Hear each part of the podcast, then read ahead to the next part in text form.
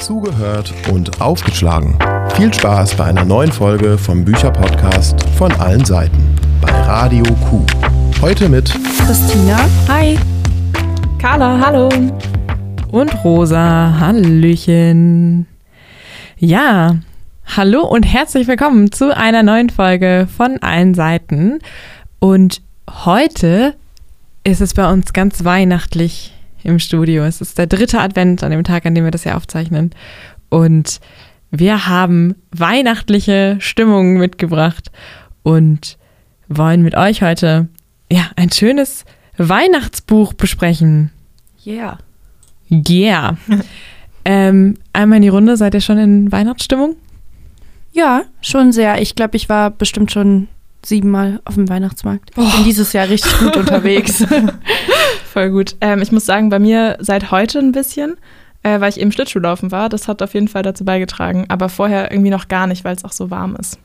Ja, wenn es jetzt schneien würde, würde ich es, glaube ich, auch mal fühlen. Aber ähm, ja, mich hat es auch noch nicht so ganz ereilt. Eigentlich bin ich äh, total der Weihnachtsmensch. Und dieses Jahr einfach irgendwie nicht. Aber umso schöner, dass wir uns hier im, im Kreise unseres Podcasts äh, dann damit so doll befasst haben. Ja. Wer möchte erzählen, was wir heute, was wir heute besprechen? Ähm, ja, wir lesen heute, beziehungsweise wir reden heute über Mord in Dingley Ähm, das ist ein Weihnachtskrimi von, ich weiß gar nicht, wie man ihn ausspricht, Reginald Hill, Ja. ähm, einem britischen Krimi-Autoren. Und ähm, das Cover ist voll schön. Wir haben es hier gerade vor uns liegen, in blau, schwarz, rot gestaltet. Sieht sehr weihnachtlich aus, sehr ruhig. Und ähm, genau, heute wird es also ein bisschen Richtung Krimi gehen. Ja, wir haben ähm, einen ganz außergewöhnlichen Mix aus, ja, so Besinnlichkeit und Kriminalfall quasi mitgebracht. Das fand ich eigentlich ganz schön, Carla, dass du das vorgeschlagen hast, weil ja, die Zeit der, der Besinnlichkeit ja offensichtlich ähm, auch der, nicht nur die, die schönsten Seiten aus den Menschen rausholt und auch in diesem Buch, ähm, ja, ist es eine Mischung, würde ich mal behaupten. Mm, Bevor wir uns jetzt gleich einfach mal mit dem, ja, mit dem Inhalt direkt auseinandersetzen, würde ich sagen, hören wir uns doch erstmal was zum netten Reginald Hill an. Net to Know. Der britische Krimi-Autor Reginald Hill wurde am 3. April 1936 in Hartlepool, Durham in England geboren. Er wuchs in einer recht klassischen Familie in Cumbria auf. Über seine Mutter, die ein großer Fan von Golden Age-Krimis war, entdeckte Hill schon früh sein späteres Genre. Nach einem Wehrdienst und einem dreijährigen Studium der englischen Literatur in Oxford verdiente Hill seinen Lebensunterhalt die längste Zeit seines Lebens als Lehrer. Er war schon immer ein begeisterter Autor und veröffentlichte seinen ersten Roman im Jahre 1970. Die Figuren seines Debütromans A Clubbable Woman oder auf Deutsch Eine Gasse für den Tod begleiteten ihn in über 20 weiteren Romanen und wurden 1996 sogar Protagonisten einer Fernsehserie von BBC. Gut zehn Jahre nach Hills Debütroman gab er seinen Lehrerberuf auf und arbeitete fortan Vollzeit als Schriftsteller. Für seine Geschichten gewann er viele Auszeichnungen, wie den CWA Gold Dagger 1990 oder den Palle Rosenkranz Preis 1997. Die meisten seiner Romane spielen in Yorkshire, wo er selbst viele Jahre lebte. Reginald Hill starb im Jahr 2012 an einem Hirntumor im Alter von 75 Jahren. So, genau, so viel zu dem Thema. Ähm, Reginald Hill ist laut der Zeit und auch laut dem, was er in seinem in der Buch in dem Buch, Klappentext quasi beschreibt, ähm, einer der bekanntesten Krimi-Autoren Großbritanniens und er wird wirklich in höchsten Tönen gelobt.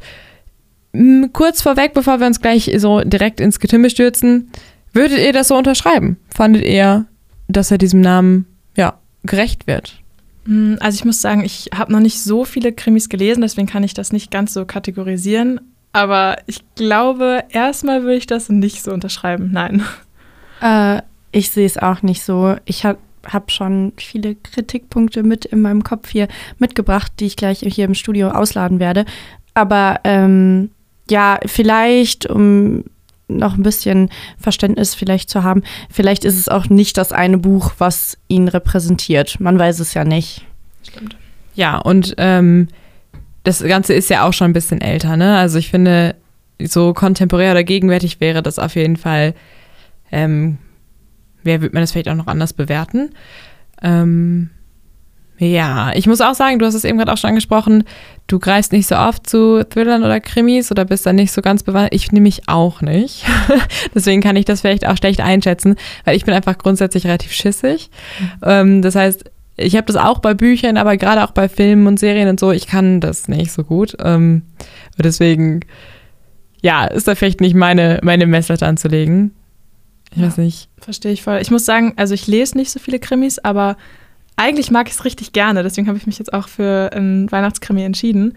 Ähm, weil ich finde, dass das, wenn es gut geschrieben ist, einen so richtig in den Bann ziehen kann. Und das finde ich halt mega cool. Ähm, ja, deswegen mag ich Krimis eigentlich schon, solange es nicht zu krass psycho, brutal, blutig wird, so was ja. oft der Fall ist. Aber voll. Ich fühle es auch. Irgendwie sitzen wir da alle im selben Boot gerade. Ähm, ich mag lieber so den Style von Agatha Christie Thrillern. Ganz falsch sind wir da, glaube ich, nicht bei diesem Buch, aber äh, mal abwarten. Ja, ähm, bevor wir gleich die, die Kritikpunkte, die du eben gerade schon angesprochen hast, hier auf dem Tisch äh, auspacken, äh, vielleicht einmal ganz kurz für unsere Zuhörerinnen da draußen. Worum geht's denn eigentlich? Also das ganze Buch spielt in Dingley-Dell, da äh, in einem Landhaus und umrum ist eigentlich nicht so viel außer Natur. Und ähm, natürlich zur Weihnachtszeit. Es ist ja ein Weihnachtskrimi. Und für die Weihnachtstage werden verschiedene Leute eingeladen und ähm, kommen zusammen, um im Namen von, beziehungsweise im Stil von Dickens Weihnachten zu feiern. Also ganz britisch. Und einer der ähm, GästInnen, die da sind, ist äh, Arabella Allens, auch eine von unseren Protagonistinnen. Und die stößt dann relativ schnell auf äh, eine Leiche im Haus. Und ja, die Leute, ja, die Dinge nehmen so ihren Lauf, sagen wir es so. Ähm, zu viel nehme ich jetzt noch nicht vorweg, aber ähm, die sind halt allein in diesem Landhaus und die Geschichte entwickelt sich dann sehr, sehr schnell, sehr doll. Ja, und äh, vielleicht noch, um das hinzuzufügen, eigentlich ist äh, dieses Landhaus ist auch eigentlich, ich glaube, Dingley Dell ist von Dickens. Die benennen das, glaube ich, einfach so. Also es ist alles, es ist alles eine Inszenierung. Es ist sogar ein Experte eingeladen, der eben äh, gucken soll, dass die Kleidung stimmt, dass selbst die Lichtschalter versteckt sind. Und ähm, was auch sehr interessant ist, die Gäste kommen aus aller Welt. Genau, und dieses Landhaus, was du eben schon gesagt hast, das wird ja dementsprechend auch hergerichtet. Ne? Es ist so altertümlich und ähm, es gibt eine Garderobe, es gibt dann irgendwie so ganz bestimmte ähm, ja, Events, irgendwie das große Weihnachtsessen, was dann auch ganz im Stil von Charles Dickens und ähm, halt Großbritannien der Vergangenheit quasi ähm, ja, abgefeiert wird und ähm, es gibt Tanzbälle und so, es ist so ganz pompös und ich finde das Ganze am Anfang sehr also ich finde, das, das hat schon einen sehr einen Charme, so, ne? Also schon so einen gewissen, ja, okay. gewissen, äh, so eine Atmosphäre, die ich irgendwie total schön finde. Und ich bin, muss auch sagen, ich bin so äh, Großbritannien-Fan. Da geht mein Herz natürlich auf. Ne? Also ich fand das äh, alles sehr schön. Ähm, bis es dann halt irgendwann nicht mehr so schön ist. Also es ist halt dann ähm, ähm, vorhergesehen oder intendiert als so ein ja, gemütliches Weihnachts-Getaway ähm, für die ja, Hotelgäste da. Und dann sind sie halt eingeschneit. Mhm. Äh, und dann passieren halt die schlimmsten Dinge. Und den Leuten ist es da so teilweise gar nicht so richtig bewusst. Also es geht natürlich auch darum, ähm, dass es quasi so ein exklusiver Kreis ist, der das erfährt und so weiter. Ähm, genau, und es entwickeln sich die größten Intrigen überhaupt. Und ja, das fand ich alles sehr spannend. Und wir werden natürlich gleich ähm, auch nochmal auf die Details eingehen. Wir wollen aber jetzt vorweg natürlich niemanden spoilern, deswegen ähm, genau, würde ich sagen, belassen wir das erstmal inhaltlich dabei. Und die nächste Frage ist so ein bisschen, bezieht sich so ein bisschen auf das Pacing. Wie lang ist das Buch? Wie lang ist die Geschichte, die da erzählt wird? So, meint ihr, das passt zusammen? Meint ihr, das passt vom Pacing oder äh, hat euch da irgendwie was gefehlt? Also das Buch ist, glaube ich, gute 260 Seiten lang um den Dreh und es spielt aber nur über ein paar Tage, habe ich das Gefühl. Korrigiert mich. Genau. ähm, genau. Und ich fand das Pacing Ich hätte viel lieber noch einen längeren Anfang gehabt, aber ich glaube, das hatte mit Plot-Twists und Höhepunkten zu tun. Ich mochte auch erstmal genau das, was Rosa beschrieben hat, diese Atmosphäre und ich hätte gerne noch ein paar mehr mysteriöse Vorfälle gehabt und wäre länger in dieser dicken Schneesturmbubble geblieben. Äh, ja, das wäre für mich ein großer Punkt gewesen. Ja, also das gleiche bei mir auf jeden Fall. Mm, ich finde, da am Anfang ist man so richtig in diese Weihnachtsstimmung auch so ein bisschen reingekommen.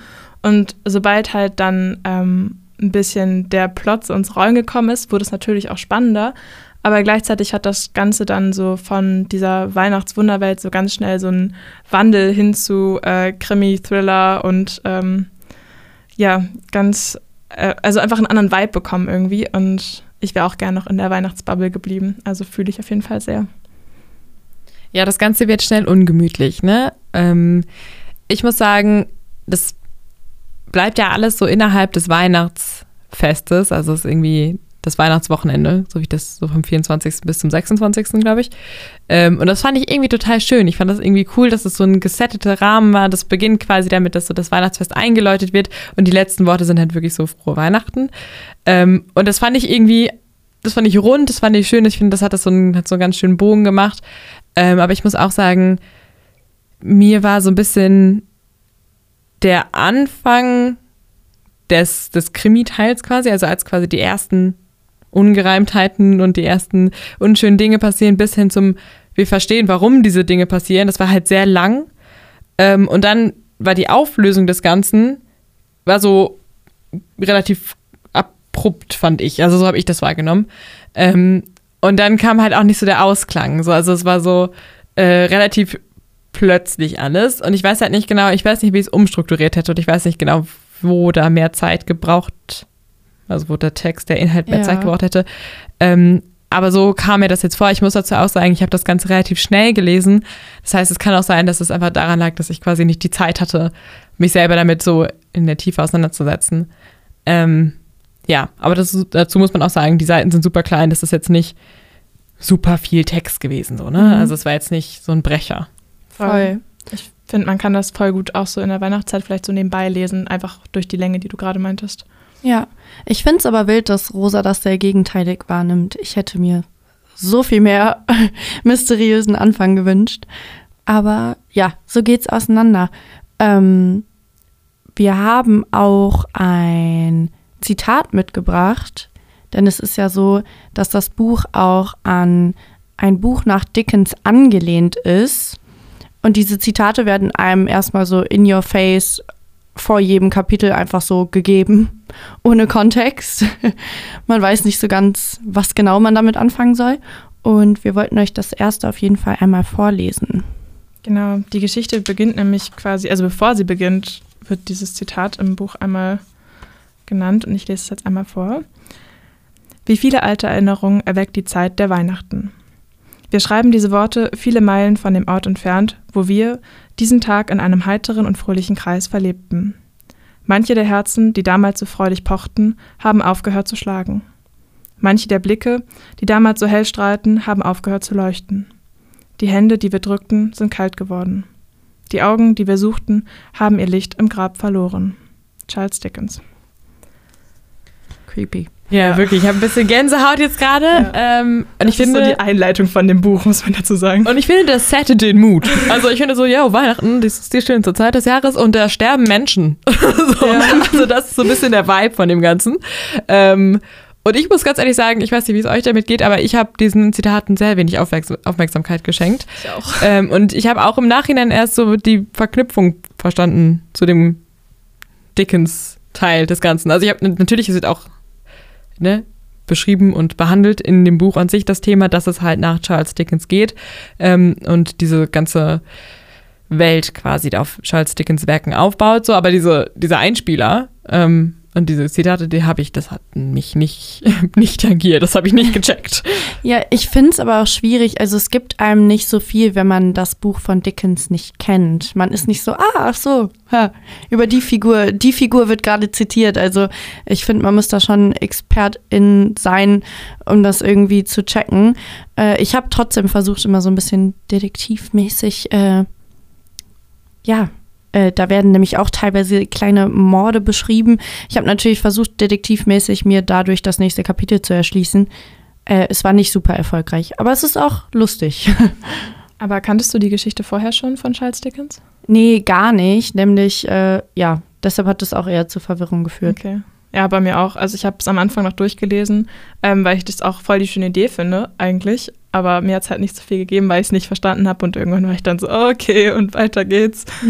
Ja. Ja, also ich glaube, wenn man sich damit auskennen würde oder wenn wir vorher das Dickens-Buch gelesen hätten, dann hätte uns das alles ein bisschen mehr gegeben und es wäre vielleicht alles ein bisschen eingängiger gewesen.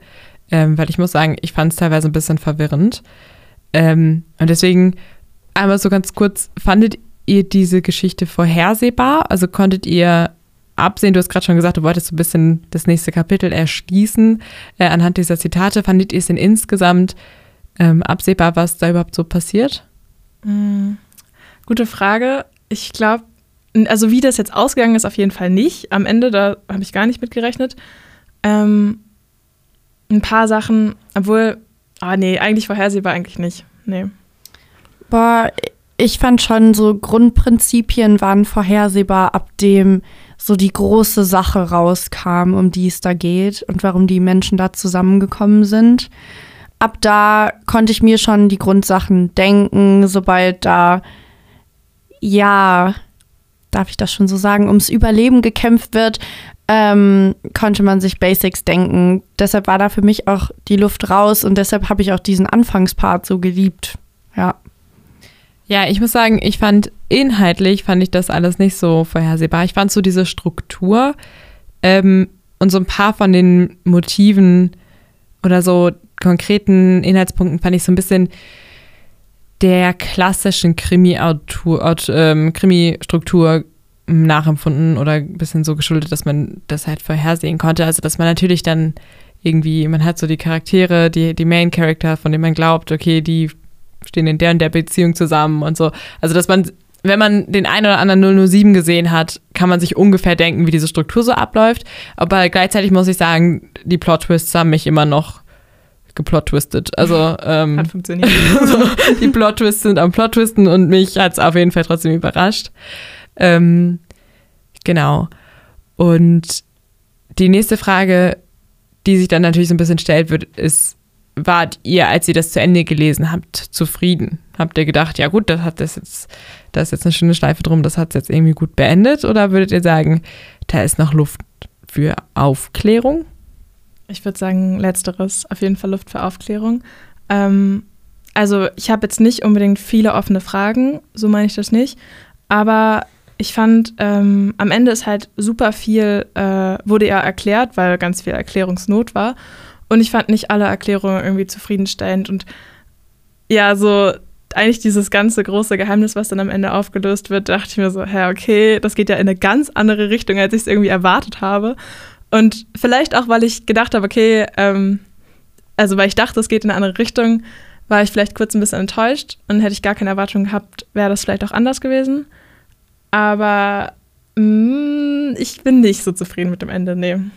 Boah, ich habe sehr aufgeatmet, als es vorbei war, denn äh, dieser Überlebenskampf am Ende ging so lange für mich. Das war so, so lange. Und ich war dann schon sehr froh, als so das äh, Krimi-Gemetzel dann ein Ende nahm.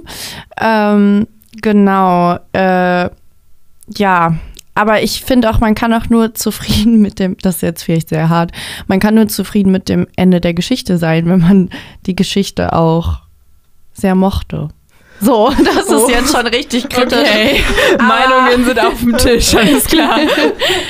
Ja, bisschen Ehrlichkeit hier. Dafür, dafür sind wir da. Äh, ich fand es auch sehr beachtlich. Ähm, wir sind ja schon so auf den typischen Krimi-Sachen eingegangen. Ich fand auch sehr, habe auch sehr untypische Krimi-Sachen vorgefunden. Das sind auch die wilden Perspektiven, die man drin bekommt. Und die bekommen wir aus der Sicht der Hauptcharaktere. Äh, möchte jemand die mal auflisten? Das äh, werden ja ganz schön viele. Ja, wie du gerade meintest, äh, es sind sehr, sehr viele Hauptcharaktere. Ähm, ich habe am Anfang alle ein bisschen durcheinander gebracht und habe ein bisschen gebraucht, bis ich mich da sortiert habe. Also ich würde sagen, als Haupt-Hauptcharakterin haben wir Arabella Allens ähm, und Boswell. Soll ich jetzt alle einmal auflisten? Waddle, Swingburn, Joe. Ich glaube, die Namen helfen euch jetzt nicht so viel, aber ähm, ja, es sind sehr viele Charaktere und ich finde, das ist ja bei Dickens auch so. Der hat ja zum Teil über 50 Charaktere in einem Buch. Ich schätze mal, dass sich ähm, Hill dann auch daran orientieren wollte. Aber das Ganze macht es natürlich ein bisschen unübersichtlich. Voll, ja. Ich glaube, die Hauptcharaktere, das können wir zumindest herauskristallisieren, das sind auf jeden Fall, denke ich, Arabella und Boswell. Wardle sticht heraus, da er quasi so Hausherr ist da im Hotel, so wie es scheint. Ähm, ja, Rosa, willst du die einmal beschreiben? Genau, wir haben, ähm, wie gesagt, Arabella Allens, das ist eine Besucherin des Hotels, die so semi gerne dahin wollte, also so last minute da so ein bisschen reingepusht wurde, diese äh, Einladung anzunehmen. Die Plätze da sind wirklich heiß begehrt, ne? Also da, da, die Karten gehen weg wie sonst was, da muss man sich irgendwie echt drum reißen. Das heißt, alle, die da hinkommen, sind auch ein Stück weit elitär. Ähm, das ist natürlich auch irgendwie sehr teuer, dieses ja, Weihnachts-Getaway im Dickinson Sinn so. Ähm, und dann haben wir ähm, halt auch noch die Perspektive von den Leuten, die in dem Hotel arbeiten. Und es clasht halt so ein bisschen aufeinander. Ne? Also Arabella, die halt irgendwie, ja, mit dieser Erwartung da reingeht, da jetzt ihre Weihnachtszeit irgendwie in Ruhe zu verbringen. Und die Perspektive der Angestellten und da äh, arbeitenden Personen in dem Hotel, die halt ja auch ein bisschen Einblick in das haben, was so hinter den Kulissen vorgeht und halt ja auch so ein bisschen hm, nüchterner darauf gucken, würde ich sagen. Also natürlich auch so ein bisschen, ja, dieses, dieses ganze Versteckspiel oder dieses ganze ähm, Schauspiel, was ja auch diese Inszenierung für dieses Weihnachtsfest bedeutet, ähm, ja, natürlich auch von so einer bisschen nüchterneren Seite betrachten. Ähm, und da kommt halt auch Boswell ins Spiel. Das ist nämlich der Experte, der quasi extra angeheuert wurde. Der ist eigentlich Autor, Literat, wer weiß. Ja. Äh, Experte in Sachen Charles Dickens und seiner Zeit. Ähm, und der ist quasi da, um darauf zu achten, dass das Ganze irgendwie so authentisch wie möglich ähm, zumindest aussieht und sich anfühlt. Ähm, und wir haben eben gerade schon gesprochen über Wardle, den Hausherren, der die da alle ganz herzlich und überschwänglich begrüßt und ja auch so ein bisschen Auge darauf hat, dass es allen irgendwie gut geht und so. Ähm, und dann kommt halt noch eine ganze Reihe an Leuten dazu, meistens halt als Paar. Ähm, wenige von denen kommen alleine und die kommen halt aus Frankreich, aus Deutschland, aus Großbritannien, aus Amerika. Äh, von überall kommen sie dahin und ja, es ist eine sehr doll zusammengewürfelte, ähm, aber vielleicht gar nicht so zufällig zusammengewürfelte Gruppe, wie wir vielleicht herausfinden werden. Ähm, und die treffen da so ein bisschen auseinander, aufeinander und ich finde, ähm, da clashen vor allem die Stereotypen äh, aufeinander. Aber richtig. Ja. ähm, ja, das fand ich alles so ein bisschen, also auf der einen Seite vielleicht auch der Zeit verschuldet, aber ich fand es so ein bisschen ungeschickt, mhm. wie so ähm, die Leute irgendwie beschrieben wurden. Ja, ich weiß nicht, ob ihr da ähm, ja. schon Meinungen zu loslassen wollt. Weil ich finde halt, dass es Clash beschreibt das ganz gut, weil die sind da ja nicht, also sagen wir so, die Stereotype wurden vielleicht auch stilistisch verwendet, so weiß ich nicht, ob Hill lustig sein wollte. Keine Ahnung. Äh, aber es ist ja auch so, dass zwischenmenschlich die Gäste, die da ankommen, die eine gute Zeit haben wollen, halt auch auf diesen Stereotypen rumreiten. Die deutsche Frau als Frau Kuh bezeichnen, zum Beispiel, weil sie dick ist. Äh, so. Ähm, also es ist ja irgendwie auch einfach kein freundliches internationales Zusammenkommen, finde ich. Also klar, sie sitzen dann beim Weihnachtsessen und genießen es doch auch, aber es ist äh, irgendwie ein, ja, das sticht im Vibe sehr heraus. Voll. Und ich finde auch, dass es voll viele Anspielungen so auf, äh, auf Äußerlichkeiten gibt, wie du gerade meintest, so die dicke Frau Kuh. Und es gibt ja auch äh, Joe, den kleinen Gehilfen quasi, der kommt ja auch bei Dickens schon vor. Und der wird halt auch immer als super dick und faul beschrieben und halb am Einschlafen. Und ähm, ja, es gibt auf jeden Fall, also ich glaube, wenn man das jetzt heute mit so einem aus einer woken Perspektive betrachten würde, Mhm. ähm, findet man da ganz schön viel Body-Shaming und Stereotypes, die heute einfach nicht mehr so akzeptiert werden würden, hoffentlich. Ja, und die auf jeden Fall auch nicht so zelebriert werden würden, Ja. ne? Also dafür, dass er ja der beste und beliebteste und tollste und krasseste Krimi-Autor ganz UKs ist, ähm, finde ich seine Charaktere relativ, äh, ja, stereotypisch. Und was ich dazu auch noch sagen wollte, die sind ja untereinander, reiten die, wie gesagt, auf diesen Stereotypen rum Mhm. ähm, und sind sich gegenüber so hasserfüllt. Also so die deutschen Charaktere hassen die englischen Charaktere und die englischen Charaktere hassen die französischen Charaktere und das ist so voll die ange, so, so angestaute rassi rassistische Stimmung da irgendwie, wo ich mir denke, es ist Clash, so das macht so diese ganze besinnliche Weihnachtszeit so ein bisschen kaputt. Und ich finde, das wird auch so komisch porträtiert, dass du halt auf der einen Seite dann da irgendwie die machen dann einen Tanzball und die tanzen so ganz gemütlich und schön miteinander und das ist alles so total, ja, irgendwie bildlich, total schön und dann singen die da ihre Weihnachtslieder und dann hast du den deutschen Charakter, den männlichen Charakter, den deutschen männlichen Charakter, der sich da hinstellt und das Horst Wessels Lied singt und das ist halt so das Sturm, das Lied der SA gewesen, so, das ist halt so die, die Hymne, die Parteihymne der NSDAP gewesen und so. Und dann hast du halt, auf der einen Seite singen die dann irgendwie Stille Nacht und es ist halt so, jeder bringt so sein eigenes, irgendwie nationales Weihnachtslied oder so mit und das ist irgendwie so relativ schön. Und dann hast du aber halt auch einfach so diesen harten Cut und dann Mhm. werden halt die deutschen Charaktere irgendwie als, als Nazis dargestellt und dann hast du irgendwie die französischen Charaktere, die als Froschfresser bezeichnet werden und so weiter. Und das finde ich, also das hat mich so aus dem Konzept gerissen, weil ich mir so dachte, so, ich verstehe, dass es irgendwie 1972 oder so veröffentlicht wurde, aber what the fuck? What the fuck, Reginald? Come Ja. on. Ich will es auf äh, keiner Ebene gut reden. Bei mir kam das auch nicht gut an. Ich habe mich ab und zu gefragt, ob so Hill einfach 1972 da saß. Und wir kommen ja noch zu dem Thema, über das das Buch eigentlich geht. Ich habe mich gefragt, ob der da saß und irgendwie auch mit Ironie rangegangen ist. Hm. Ich Ja, der- finde, das, das bleibt so ein bisschen offen. Ich weiß nicht, wer sich vielleicht doch noch das Buch vornimmt. Ich weiß nicht. Ich finde es bei solchen Themen auch schwierig, das zu sagen, aber so habe ich mir Hill schon ein bisschen vorgestellt, dass der da so sitzt und extra alles überspitzt macht. Was es in keinster Weise verteidigt, aber ich habe das Gefühl, so geht sein Schreibstil ein wenig vor. Also das finde ich beruhigend, die Idee, dass das ironisch ist. Aber ich könnte mir auch vorstellen, dass er das tatsächlich ernst meint. Und also zugespitzt auf jeden Fall ist es. Mhm. Also kann man nicht anders sagen, aber boah, ich kann mir vorstellen, dass es ernst meint. Ja, ich weiß, also man kann es jetzt auch irgendwie nicht mehr nachvollziehen. So, wir können mit dem, mit dem Boy nicht mehr reden. Ich glaube, der ist 2012 verstorben, ja. RIP. Sonst würden wir natürlich anrufen. Sonst hätten wir direkt Kontakt aufgenommen, ist ja klar. Nein, aber also offensichtlich kann man das nicht mal nachvollziehen. Ich finde es trotzdem wichtig, dass man das anspricht und dass man darauf hinweist und Voll. halt auch so ein bisschen vorwarnt. Mhm. Ähm, ich, an der Stelle können wir vielleicht generell einmal ganz kurz die Leute vorwarnen.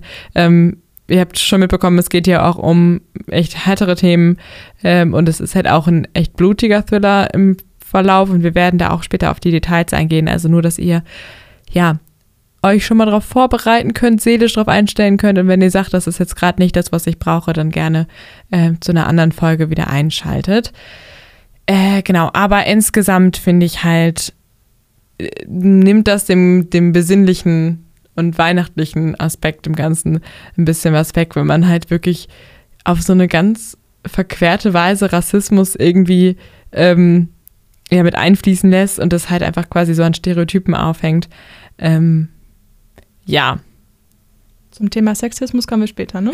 ja, Zum Thema Wo wir gerade dabei sind. ähm, ja, und was ich auch noch, wo ich noch drauf eingehen wollte, ist, du hast eben gerade schon die per vielen Perspektiven angesprochen. Ähm, aber es war ja nicht so ein POV-Wechsel. Also es war nicht so, man hat ein Kapitel, was aus der Sicht von Boswell beschrieben wird und dann haben wir die Sicht aus, oder die Geschichte aus der Sicht von Arabella oder so, sondern es war ja so ein allwissender Erzähler, der halt ähm, ja den, den Fokus immer so hin und her geschoben hat, aber auch innerhalb einer, eines Abschnitts. Das heißt, es Mhm. war nicht so, man konnte sich nicht so ganz darauf ähm, nicht so einlassen, dass man jetzt an einer ganzen bestimmten Punkt in der Geschichte ist, weil man halt irgendwie, ja, halt die, die Perspektiven so gewechselt hat und gleichzeitig halt nicht alles wusste. Also dadurch, dass der Fokus so verschoben wurde, hat man halt immer nur so kleine Ausschnitte aus den jeweiligen Perspektiven gesehen. Ähm, was ich persönlich eigentlich ganz spannend fand und was ich auch so als der Mystik entgegenkommt oder der Mystik zuspielend empfunden habe. Ja, voll. Also ich fand das sehr besonders. Das, das hat eher für den Autor gesprochen. Natürlich, äh, ich kann jetzt nicht überall sagen, oh, das hat Dickens auch so gemacht, aber man weiß natürlich nie bei diesem Buch. Ähm, ja, ich finde, das hat erst verwirrt, aber es hat so ein bisschen ja Besonderheit reingestreut und auch Spannung in die Kapitel gebracht, wenn dann doch mal so ein Switch einfach kam. Man hat ja sogar am Anfang aus der Sicht der Mörderin des Mörders, einer Gruppe von Mördern, was auch immer, man hat auf jeden Fall aus einer Sicht ähm, das auch schon am Anfang ohne Namen mitbekommen. Dadurch wurde das äh, sehr, sehr spannend. Ja, ich fand auch äh, dadurch, dass wir halt verschiedene Sichtweisen so ein bisschen hatten, auch wenn es natürlich nicht aus der Ich-Perspektive jetzt von einer Person war, ähm, das ganz spannend zu sehen, dass man, also dass die Charaktere verschiedene Wissensstände hatten und dass man selbst auch als Leser und Leserin irgendwie mitbekommen hat, okay, ich weiß jetzt das und das weiß die Person noch nicht ähm, oder irgendwie sich manche Sachen dann zusammengereimt hat, die die Charaktere zum Teil vielleicht selber noch nicht wussten. Und ich fand, das hat nochmal Spannung reingebracht, irgendwie, dass man das Gefühl hatte, da so Stück für Stück so ein bisschen mehr zu erfahren und das halt durch diese Aufteilung der verschiedenen Sichtweisen.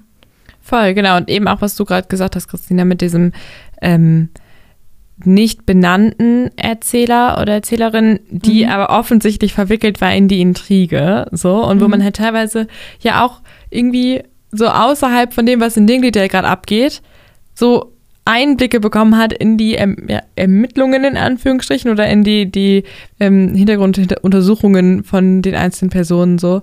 Ähm, und ich finde, das hat dem Ganzen auch einfach nochmal diesen mystischen ähm, und ja, so den Thrill quasi äh, verliehen. Und ja. Hm, habt ihr noch was hinzuzufügen? Nee, soweit nicht. Okay, weil wenn es nicht noch irgendwas dazu zu erzählen gibt, würde ich sagen, äh, stürzen wir uns mal in die schweren Themen und verlassen damit ganz offiziell den spoilerfreien Teil.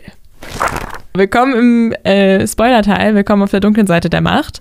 Wir haben es eben schon erwähnt. Es gibt eine ganze Ansammlung an wirklich schwerwiegenden Themen, die für mich einen ganz, ganz großen Teil von dieser Leseerfahrung ausgemacht haben. Mm, ich weiß um ehrlich sein gar nicht genau, wo wir da am besten ansetzen. Ich glaube, wir beziehen das Ganze erstmal natürlich einmal auch auf das Erscheinungsdatum. Voll. Also ich glaube, bevor wir das jetzt überhaupt in irgendeiner Art und Weise ähm, diskutieren, müssen wir auf jeden Fall darauf eingehen oder kurz erklären, dass das alt ist, das Buch, äh, und dass man das im Kontext dieser Zeit auf jeden Fall zu verstehen hat und das trotzdem zu kritisieren ist. Also so ich glaube, das muss man einfach ja, einordnen. voll. Aber es wurde auch wieder veröffentlicht mit großer Anpreisung 2020. Also, ja. Ja, der Text ist halt gleich, ne? Also. Ja, ich, nein, ich wollte nur sagen, ich äh, kritisiere das eher, dass es vielleicht doch nochmal angepriesen wurde. Aber ja, wir gehen jetzt erstmal auf den Inhalt ein. Genau. Ähm, die Zeit hat das, wie gesagt, auf jeden Fall total gehypt und äh, zelebriert das Ganze und eben halt auch mit großem Zitat aus dem Klappentext ähm, den, den Autor als den vielleicht letzten großen Zauberer unter den britischen Kriminalschriftstellern beschrieben. Und dann ist halt die Frage, ob man das nicht vielleicht hätte einordnen müssen. also ja. wenn man halt als ähm, die Zeit als eines der größten Medienoutlets ähm, in, der, unserer, in unserem deutschsprachigen Raum irgendwie, wenn man ein Buch so zelebriert und ähm, den Autoren auch so feiert, ob man da nicht vielleicht in irgendeiner Art und Weise Bezug drauf nehmen muss, äh, was in diesem Buch eigentlich passiert. Aber nun, wo fängt man da an? ja, boah, für mich war, also ich meine, abseits von den Stereotypen, die sowieso schon angeeckt haben bei der Leseerfahrung, fand ich halt die Frauendarstellung war so schwierig für mich zu lesen. Ähm, es wurde immer, wenn aus männlicher Sicht geschrieben wurde, ähm, wurde sexualisiert, objektifiziert. Es wurde nur über Dekolletés gesprochen und auch das Frauenverhalten wiederum äh, von Arabella fand ich unauthentisch. Kann ich natürlich für die Zeit jetzt nicht urteilen, aber ich fand es sehr unauthentisch in dem Sinne, dass ich das Gefühl habe, dass äh, viele Frauen heutzutage anders mit äh, sexualisierendem Verhalten umgehen würden, weil ähm, ja, sie äh, ist auch ein starker Charakter, ähm, hat aber vielleicht andere Grenzen gesetzt äh, in dem Sinne. Und das fand ich eher unrealistisch und das hat bei mir angeeckt. Ja, was mir auf jeden Fall auch aufgefallen sind, wie du, also aufgefallen ist, wie du gerade meintest, sind die Beschreibungen von Arabella, vor allem aus Boswells mhm. Sicht. Weil es immer, also es war immer so, dass er irgendwie, also es war irgendwie Action, irgendwas ist passiert und dann ähm, hat Arabella irgendwas gemacht und macht eigentlich was ganz anderes, vielleicht was super Wichtiges ähm, für diese Szene gerade. Und er beschreibt dann, wie schön das Kleid irgendwie ihre Taille schmeichelt und wie ihre Brüste darin aussehen. Und irgendwie, ähm, ja, fand ich das total schade, weil das durch die Sicht von Boswell auf sie wurde sie halt irgendwie so voll abgestumpft und ihr Charakter war auf einmal nicht mehr so tief, wie er eigentlich sein könnte. Ja, und er war auch immer wieder krass überrascht, wenn sie irgendwas gemacht hat, was er nicht erwartet hat. Ja. Und, ähm, die Erwartung, ja genau, die Erwartungen, die er ihr gesetzt hat, war so, jo, die hat nichts zu sagen, nichts zu melden und kann irgendwie nichts. Und das stimmt halt einfach nicht. Also Arabella ist halt wirklich sehr fähig äh, in vielen Bereichen und das überrascht ihn halt immer so extrem, weil seine mhm. Erwartungen, mhm. die er quasi an diese Person stellt, halt wirklich minimal sind. Und der die halt, äh, dem Moment, wo diese Frau an diesem Hotel ankommt, denkt er nur darüber nach, wie er die rumkriegen kann. So, und ich mhm. finde es so, mich hat das wirklich teilweise angeekelt. Und das Ding ist ja, dass es auch nicht nur um Arabella ging und dass er gedacht hat, so, das ist jetzt die super attraktive Frau, sondern egal welche Frau da mhm. war, egal in welchem Kontext diese Geschichte die Frau präsentiert hat, ging es immer nur darum, wie sieht diese Frau aus, wie bewegt sich diese Frau, wie verhält die sich anderen Männern gegenüber. Eifersucht, ein ganz, ganz treibender Punkt in dieser Geschichte und auch für Boswell als Charakter eine der Main Motivations, um irgendwie in Konflikte einzugehen, weil der halt, sobald Arabella mit irgendwem gesprochen hat, halt total eifersüchtig war. Mhm. Ähm, und das fand ich so ein bisschen, also da kann ich halt relativ schwer mich davon lösen, das zu kritisieren oder das irgendwie mich, dass, dass es mich anekelt in dem Sinne, wenn ich sage, das ist halt einfach alt, weil das ändert für mich nichts an der Tatsache. Ähm, und ich fand, das ging auch über dieses sexualisierende Objektifizieren hinaus, sondern es war auch so dieser Fokus auf Körper generell. Mhm. Welche Figuren haben welche Leute und wie krass breche ich die Person dann darauf hinab, wie sie aussehen, finde ich, hat dem Ganzen so eine ganz ja, oberflächliche Atmosphäre gegeben. Also irgendwie so der Mensch, Toll. jeder einzelne Charakter war quasi nur das, wie der aussieht, ja, oder sie aussieht und das fand ich halt wirklich schwierig. Ja. Mhm. Und vor allem bei den Frauen auch, also Arabella ist jetzt ja so die einzige richtige Hauptfigur, würde ich sagen, also weibliche Hauptfigur. Ähm, und sonst waren es halt alles Männer und die anderen Frauen waren immer nur die Begleitung, die irgendwie gefühlt, um diesen Pärchen-Familienbild irgendwie so zu passen, ähm, noch in der Geschichte dabei waren, aber hatten halt nur entweder ganz kurz oder eine ganz, also kurz eine Rolle und einen Auftritt oder halt irgendwie was sehr Unwichtiges. Obwohl, naja, Frau Kuh, Frau, wie hieß sie denn richtig? Frau Himmelstor, hat natürlich am Ende noch einen Auftritt, da kommen wir dann später noch zu. Ähm, aber insgesamt fand ich es total schade, dass es halt wirklich so in dieser Männerwelt gespielt hat und dass dann die Frauen, die vorkamen, halt irgendwie so, ja, so ein bisschen nicht so ganz beachtet wurden und irgendwie nicht so wertgeschätzt wurden, finde ich. Mhm. Ich dachte mir auch immer, Hill, hast du dich zu sehr nach Dickens gerichtet? äh, was ist das hier? ähm, ja, ich weiß nicht, auch als die Worte fielen aus einem männlichen Mund, ich würde gerne deinen Pfad pflügen zu Arabella, da war ich völlig raus. Ja, da, habe ich mich auch äh, verloren. Also wirklich. Irgendwie, Arabella, dich kann man beackern. Ich würde gerne deinen jo. Pfad pflügen. Da habe ich wirklich Erbrochenes runterschlucken müssen. Weil das fand ich wirklich hart. So, da, also da habe ich mir gedacht, Hill. Woher mhm. kommt das und warum? Und natürlich ist das auch aus dem Mund von einem Bösewicht, der, glaube ich, auch genauso inszeniert werden soll, als so ein ruppiger Typ, der halt irgendwie Grenzen überschreitet. Aber das war, also, ja. sorry, aber das war nicht wirklich unmöglich. Und man muss ja auch die Eigenschaften von Bösewichten nicht auf Gewaltsamkeit durch Sexualisierung so pushen. Mir kamen auch die ganze Zeit Worte von halt, wie wir es heute nennen würden, Rape Culture in den Sinn. Klar, da ist keine Vergewaltigung oder so in dem Sinne passiert, aber ich weiß nicht, es schwang so eine Gewaltsamkeit dabei schwang die ganze Zeit mit. Und genauso wie Rosa das vielleicht auch schon gesagt hat, ich kann das schwierig von der Zeit und vom Autor auch trennen, wenn das so ein durchgehendes Motiv ist. Ja. Ja, und auch die Frauen, die gar nicht so als die jetzt Sexobjekte dargestellt werden, werden ja trotzdem objektifiziert und ähm, bekommen dadurch so eine, werden so abgestumpft. Also äh, Frau Himmelstor, die deutsche, der deutsche Gast, die deutsche Besucherin des Hotels, ähm, ist halt dick und mehr nicht. So, also die bekommt überhaupt gar keine Charaktereigenschaften. Das ist eine dicke Frau. Und mehr hat diese Frau nicht. Die hat nichts zu sagen, die hat keine, die hat keine Talente, die kann nicht, also so gar nichts. Und sie bricht dann auch noch ein. Also dann, dann Ins Eis ein. ins Eins ein, dann fahren die halt irgendwie Schlittschuh und alle sind total über, überrascht davon, dass diese Frau überhaupt Schlittschuh laufen kann. Wo ich mir so dachte, so, yo, So fies, ey. also so dieses Bodyshaming, what the fuck, und dann bricht die auch noch ein, so, und dann wird sich da so drüber lustig gemacht. Und ich fand das so schlimm. Also wirklich, das hat mir so das Herz gebrochen.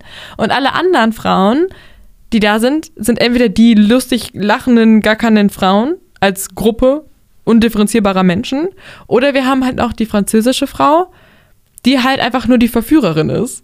So, da sprechen halt nicht nur so rassistische Stereotype, sondern halt auch noch halt Sexualisierung von weiblichen Personen. Und das trifft da aufeinander und ich war so, nee. Hill, Reggie, my boy, so du hast mich, du hast mich verloren. Und ich glaube, du kannst diese Geschichte nicht mehr rumreißen, dass ich mir denke, Mensch, krasses Buch. Voll. So. Auch obwohl ich es krass fand, ich weiß nicht, wie sehr das wirklich auch ein Stereotyp war, vielleicht von deutschen Frauen damals. Ähm, Frau Himmelstor ist ja am Ende völlig die Ehrenfrau. Ich finde auch, sie ist eigentlich, sie handelt ja wirklich schon mit so Mut, zwar gegenüber ihrem Ehemann, aber sie handelt mit Mut und sie ist willensstark und ich, ich fand das toll. Ja, aber das war diese Überraschung. Ne? Am Ende, Mhm. da kommen wir gleich noch drauf äh, zurück, hat die halt eine sehr tragende Rolle oder beziehungsweise ja, entscheidende Rolle in dem Outcome der Geschichte. Und alle sind so, oh, Frau Himmelstor, Mensch, hätte ich ja gar nicht von dir gedacht, dass du irgendwas kannst oder machst. Und ich war so, Bro, Wollen wir, warum? wollen wir vielleicht die Geschichte noch so ein bisschen erzählen? Weil ich glaube, die Leute, die es nicht gelesen haben, die haben jetzt noch gar nicht so einen Plan, weil wir die ganze Zeit im spoilerfreien Teil noch waren. Ja, ich glaube, den Plot zu erzählen im spoilerfreien Teil hat, uns, hat man uns angemerkt, ist sehr schwer, weil äh, ein Plot-Twist den nächsten jagt. Ähm, aber wir können ja nochmal anfangen. Da kommen Leute in ein Hotel und wollen eine schöne Weihnacht verbringen. Zack, erste Leiche. Überhaupt nicht mehr schöne Weihnacht. Dann sind sie eingeschneit und dann nimmt das Ganze ihren Lauf. Und wir haben ähm, Arabella, die halt relativ schnell und ganz schön auf Zack den ganzen so ein bisschen ja so hinterher spioniert und die halt relativ schnell checkt, okay, so das war jetzt kein Unfall. Äh, hier ist irgendwie eine Person gestorben und es war halt irgendwie so eine ja, Nebenfigur, relativ irrelevant, aber trotzdem, warum wurde das vertuscht? So, warum ist hier nicht mit, wird hier nicht mit offenen Karten gespielt? Und die, geht dem Ganzen dann halt so ein bisschen nach. Ähm, ja, möchtet ihr einmal kurz erzählen, was sie denn entdeckt? Genau, sie äh, hat in ihrem Zimmer schon so ein ungutes Gefühl und fühlt sich irgendwie die ganze Zeit beobachtet und ähm, macht sich dann auf die Suche und gelangt dann, ich glaube, durch so ein Wäschezimmer, irgendwie durch so einen Hintereingang in einen eigentlich verschlossenen Bereich des äh, Landhauses und entdeckt dann, dass in jedem der Gästezimmer oben ähm, in der Decke quasi so ein kleines Guckloch ist, durch das die beobachtet werden können ähm, und auch beobachtet werden, offensichtlich. Und ähm, genau, das findet sie halt raus. Die Zimmer sehen alle gleich aus. Sie hat am Anfang auch noch so eine unangenehme Situation, wo sie zuerst in das falsche Zimmer reinguckt, also nicht in ihr eigenes.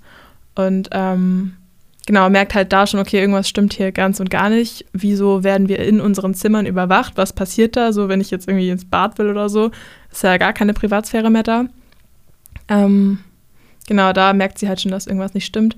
Ich weiß gar nicht, hat sie die Leiche schon vorher gefunden, die erste, oder Nee. danach erst, ne? Ich meine, sie kommt dann eben, sie ist auf dem Dachboden, bemerkt, scheiße, von hier aus stalkt mich äh, der kleine Junge tatsächlich ähm, und geht durch super viele Türen, kommt in ja in ein mysteriöses Büro und muss dann fliehen, weil ihr jemand hinterherkommt und tappst dann auch ganz creepy einfach so rückwärts in den Raum rein, halt einfach wie im Film stellt man sich das vor und grabst halt einfach an eine kalte Leiche.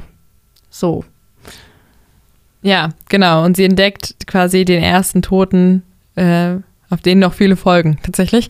Mhm. Ähm, und ja, sie wird quasi von Boswell damit konfrontiert, dass sie das gesehen hat und kriegt erstmal so eine, voll die Lügengeschichte aufgetischt von einer wirtschaftlichen äh, irgendwie Handelsgemeinschaft, die da zusammenkommen, irgendwie Abgesandte aus verschiedenen Ländern und ähm, die halt da dieses Weihnachts-Get-Together als so eine Art ähm, ja, Networking, Marketing-Ding äh, verwenden und sie glaubt dem das halt einfach nicht. Also sie sagt halt von Anfang an so, das ist halt Bullshit. Ähm, und Boswell schiebt halt vor, dass sie natürlich, obwohl es hier ähm, dieses, diese Konferenzen quasi gibt, gibt es ja noch ganz viele Gäste, die halt einfach irgendwie ein schönes Weihnachten verbringen wollen und deswegen wollten wir jetzt die Stimmung nicht killen und chill mal, Arabella, so, wir haben das jetzt versprochen, wir melden das. Mhm. Ähm, aber jetzt gerade halt noch nicht, weil es ist ja Weihnachten und, und Schneesturm. Und wir wollen ja auch einfach Merry Christmas, so dass ja. es irgendwie auch ein bisschen schön ist für die anderen. Und Arabella so, yo, du fuck mich nicht ab, so du lügst mich halt an. So und verfolgt es halt weiter und hat da halt dann ähm, natürlich extremes Interesse daran, das aufzudecken. Voll. Und dann gehen die beiden halt auch wieder runter. Unten sind noch die ganzen Festlichkeiten, alle sind irgendwie am Essen. Das ist ja auch so ähm, Weihnachtsfest einfach und gefühlt drei Tage Weihnachtsfeier für diejenigen, die nichts von dem ganzen Drama mitbekommen haben. Und dann verschwindet Wardle, der Hausbesitzer. Und ähm, Arabella und Boswell machen sich dann auf die Suche, weil sie halt mitbekommen haben, dass er aus dem Haus rausgegangen ist. Draußen immer noch dieser krasse Schneesturm, wo man halt keine 30 Meter weit gehen kann, ohne irgendwie eingeschneit zu werden. Und die beiden machen sich auf die Suche nach ihm. Er hat auch irgendwie so einen Mantel an, an dem man ihn erkennen müsste, so einen lilanen, schwarzen, ich weiß nicht, sehr eindrucksvollen Mantel. Und ähm, entdecken dann halt, also schauen auch auf dem Eis, wo halt an dem Tag zuvor beim Schlittschuhlaufen die Frau Himmelstor eingebrochen ist äh, und entdecken dann auf dem Eis, beziehungsweise unterm Eis, auch einen toten Körper mit Mantel und wissen halt, okay, Waddle ist tot. So gehen dann wieder rein und machen erstmal gute Stimmung, alles gut und ähm, ja, lassen sich erstmal soweit nichts anmerken. Ja, und es häufen sich, also das Geschehen häuft sich. Der ähm, Sohn Swinburne, halt ein junger Bursche, der da ist und von Französin begehrt wird, so das ist seine Rolle bisher, ähm, liegt auch bewusstlos und auf den Kopf geschlagen im Zimmer man kriegt auch diese Perspektiven auch tatsächlich, wo man dann auch direkt weiß, der Bösewicht ist im Haus. Wir erinnern uns, es sind sowieso alle eingeschneit, also halt jetzt auch Hilfe für Wardle zu holen und etc. ist halt einfach nicht möglich. Obwohl Boswell jetzt halt so das erste Mal da im Haus das alles schmeißen muss. Äh, genau, man weiß, der Bösewicht ist da und die begeben sich natürlich auch auf die Suche, dann irgendwie die den verletzten Swinburne zu versorgen und irgendwie ähm, herauszufinden, wer den ganzen Shit da macht. Ja, und gleichzeitig halt die Fassade aufrechtzuerhalten, dass es eigentlich ja ein ganz gemütliches Weihnachtsfest ist, oder? Also, das ist so dieser Spagat, der da versucht wird, irgendwie aufrechtzuerhalten. Ähm, und vor allem diese, diese Vorstellung, okay, der Mörder oder der Täter ist noch im Haus, ähm, finde ich relativ bedrückend. Also ähm, so, die sind komplett eingestellt, es kann niemand weg, es kann niemand rein. Das heißt, er ist mit den anderen Gästen und Besucherinnen ähm, in das Hotel gekommen. Und Boswell, der halt quasi mit hinter die Kulissen gucken kann, ähm, hat von Anfang an quasi so Akten angefordert und alle ähm, Leute, die sich angekündigt hatten, halt untersucht.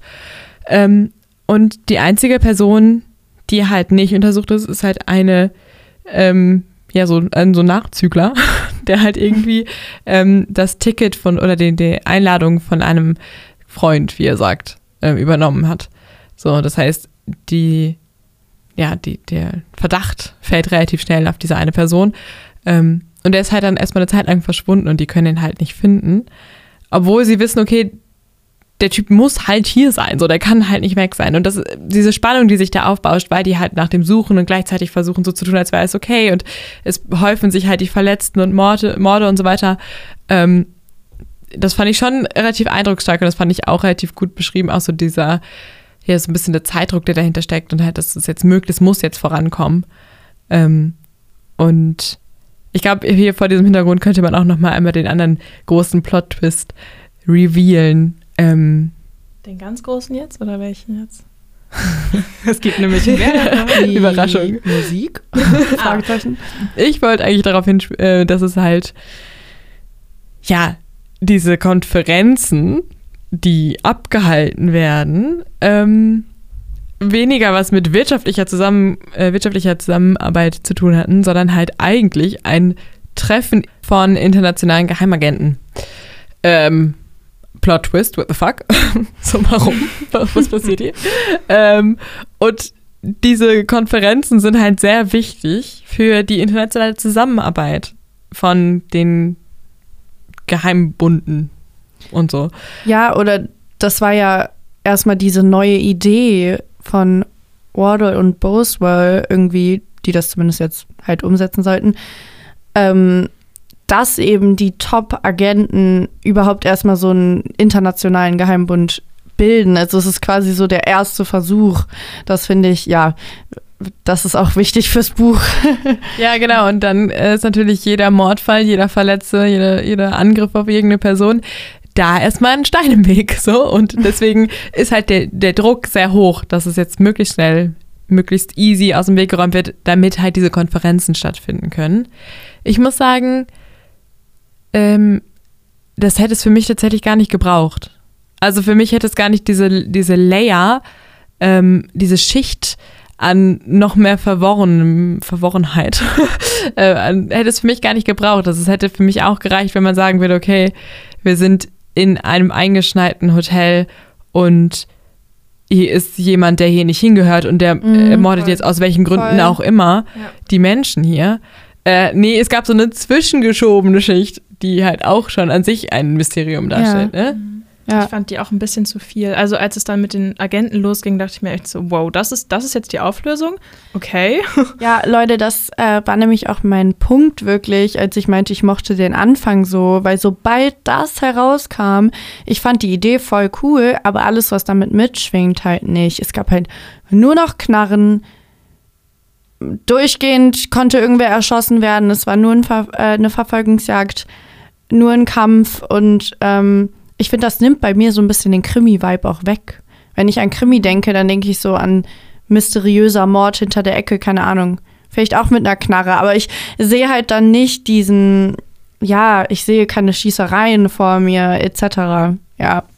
Es war halt, sobald man halt wusste, okay, wer jetzt hier der Böse oder die Bösen sind, ähm, ja, war es halt irgendwie, dieser Spannungspunkt war einfach weg. Es Voll. war, wie du meintest, nur noch irgendwie Gewalt und so fliehen und jetzt nicht ermordet werden. Und das ist natürlich vielleicht auch spannend, aber irgendwie auch einfach anders. Ich weiß nicht. Ja. ja ich finde es ein bisschen die Dissonanz zwischen ähm, Spannung und Action, die man hier aufmachen kann, weil ich finde, und das habe ich eben auch schon so ein bisschen angesprochen, es hatte halt diese Action-Film-Vibes für mich. Irgendwann hat es halt, also die Vorstellung, das macht jetzt Daniel Craig in der Hauptrolle.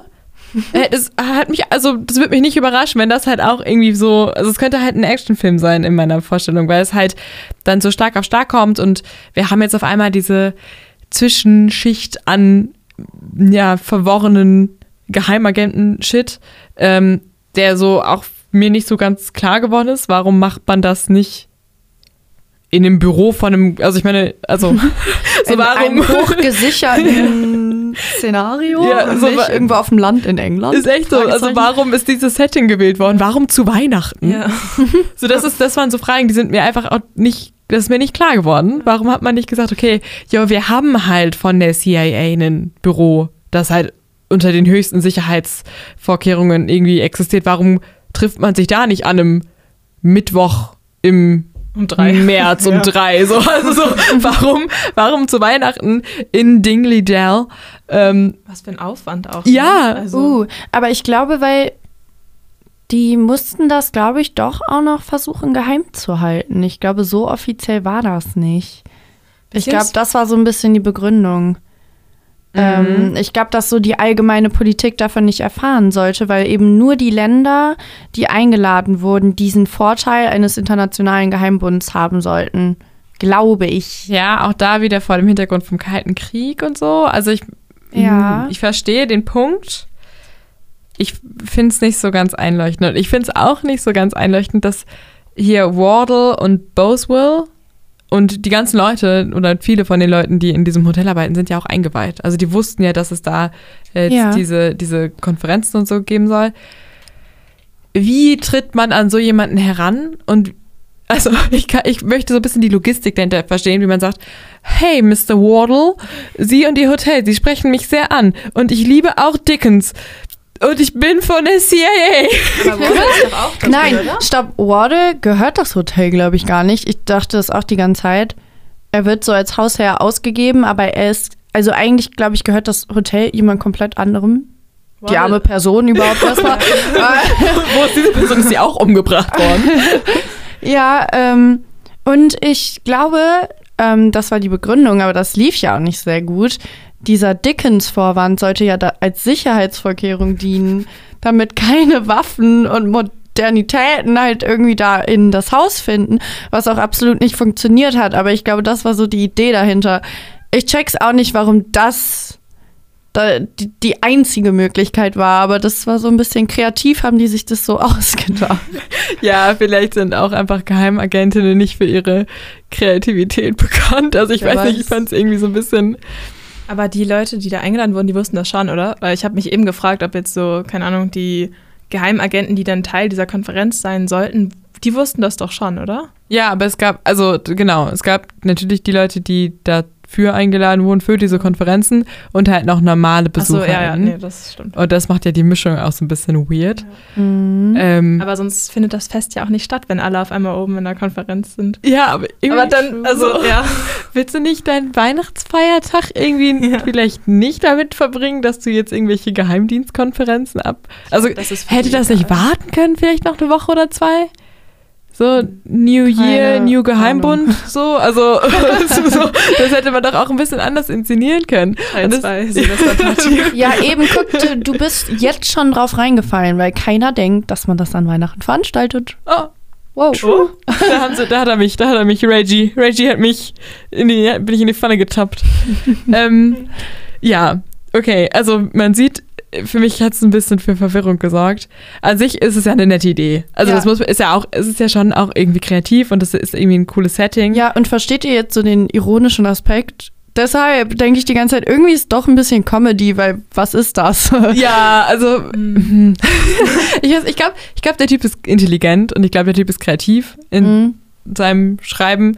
Äh, das macht für mich jetzt nicht okay, dass er Sexist ist. Nein, so, voll nicht, das sage ich auch absolut nicht. Ich sag nur, ich finde äh, das Setting ironisch. So ein internationaler Geheimbund wird in einem Landhaus in England, ja, während eine Dickens-Weihnacht da spielt. Das, da Ja, sehe ich okay. die I Ironie. see, I ich see, I sehe see, ja. definitiv nicht die Ironie in den zwischenmenschlichen, in dem, ja, was da passiert. Ja, aber doch, also da kann ich, da die Ironie Ja. ich auch und das fand ich auch äh, schräg auf jeden Fall. Voll. Ja, sonst ähm, haben wir schon was zur Band gesagt? Noch nicht, oder? Nein. Da geht es nämlich auch noch Ja. gleich weiter. Genau, Apropos Comedy. zum Thema Comedy. Genau, das ist jetzt auch, geht auch so ein Stück in Richtung Auflösung des Ganzen. Ähm, wie, wie fängt man da an? Wie erklärt man diesen, diesen nächsten Plot-Twist? Ähm, also alle wurden ja durchsucht bei der Einankunft quasi. Also die Sachen von denen, damit halt nicht so Waffen und was auch immer, gefährliche Gegenstände, Bomben, ich weiß nicht was, Geheimagentenkram da reingeschmuggelt wird. Ähm, wie gesagt, alle außer Sawyer, von dem wir vorhin gesprochen haben, der da so spontan dazugekommen ist. Und alle außer eine gewisse Band, die am Abend quasi dafür sorgen sollte, dass dann ähm, die Gäste unterhalten sind und die Musik spielen. Die ist aber, weil sie nicht durchsucht wurden, total dumm, aber egal, geschafft haben, äh, in ihren Instrumenten Waffen mit in Dingley in das Hotel reinzuschleusen. Macht das keine Geräusche? Ja, das habe ich mir gerade in so einem Schlagzeug so irgendwie Ja. so eine Waffe vorgestellt, so dumm, dumm, dumm, dumm, dumm. Trommel. So oben in der Trompete so eine Knarre drin. Hm, das wäre mir, glaube ich, aufgefallen. Als Geheimbundler. So. Haben wir doch ein Gespür für, oder? Aber okay. Genau, das ist auf jeden Fall dann so ein bisschen der nächste Plot-Twist irgendwie, dass man die eigentlich gar nicht so als äh, richtige Charaktere wahrgenommen hat, sondern einfach dachte, okay, das ist ähm, Musik, die da spielt und wir haben jetzt hier ähm, eine Band, die heute und morgen und die Weihnachtstage irgendwie für uns da ist und jetzt ja auch nicht mehr weg können, weil Schneesturm. Ähm, turns out, dass äh, die gehören alle zusammen mit dem Sawyer, also mit dem, der sich reingeschmuggelt hat. Und ähm, holen dann an einem Abend ihre Waffen raus und Was Chaos ensues, ja, ich habe gerade überlegt, wie ich das jetzt am besten beschreibe. Ja, Ja, es vor ist, allem, was ist deren Ziel? ja, ich, Also- Geld. Wir, wir wissen jetzt, also es ist dann an dem Punkt, wir wissen, genau, ich erinnere mich. Wollen- Nein, wir wissen natürlich, äh, wir wissen ja auch schon, dass Sawyer, dieser reingeschmuggelte Gast, dass er der Bösewicht ist und dann finden wir heraus, okay, die Band steckt mit dahinter. Ist aber, die Band ist aber auch nicht so ganz fein damit, wie grausam Sawyer ist. So, und so nimmt das eben seinen Lauf, ähm, weil die die Agenten festnehmen wollen und Lösegeld? Ja, die wollen Obwohl, halt die wollten Geld. kein klassisches Lösegeld fordern. nee, Weiß das jemand von euch? Ähm, also das Ziel des Ganzen war eigentlich erstmal nur, so wie ich das verstanden habe, dass sie sich halt quasi einschleusen und halt ausspionieren können. Mhm. So, und dann hast du halt Sawyer, der Typ, der von seinem Kumpel diese Einladung an sich genommen hat und den dann ersetzt hat. Und der ist halt ein total bekannter, total durchgeknallter, irrer Attentäter einfach, der halt irgendeinen, der so ein bisschen so ein, so ein Rogue-Agent von irgendeinem äh, Geheimbund, der halt nicht so richtig mehr sich an so die Regeln hält und halt einfach kaltblütig mordet, wo er will.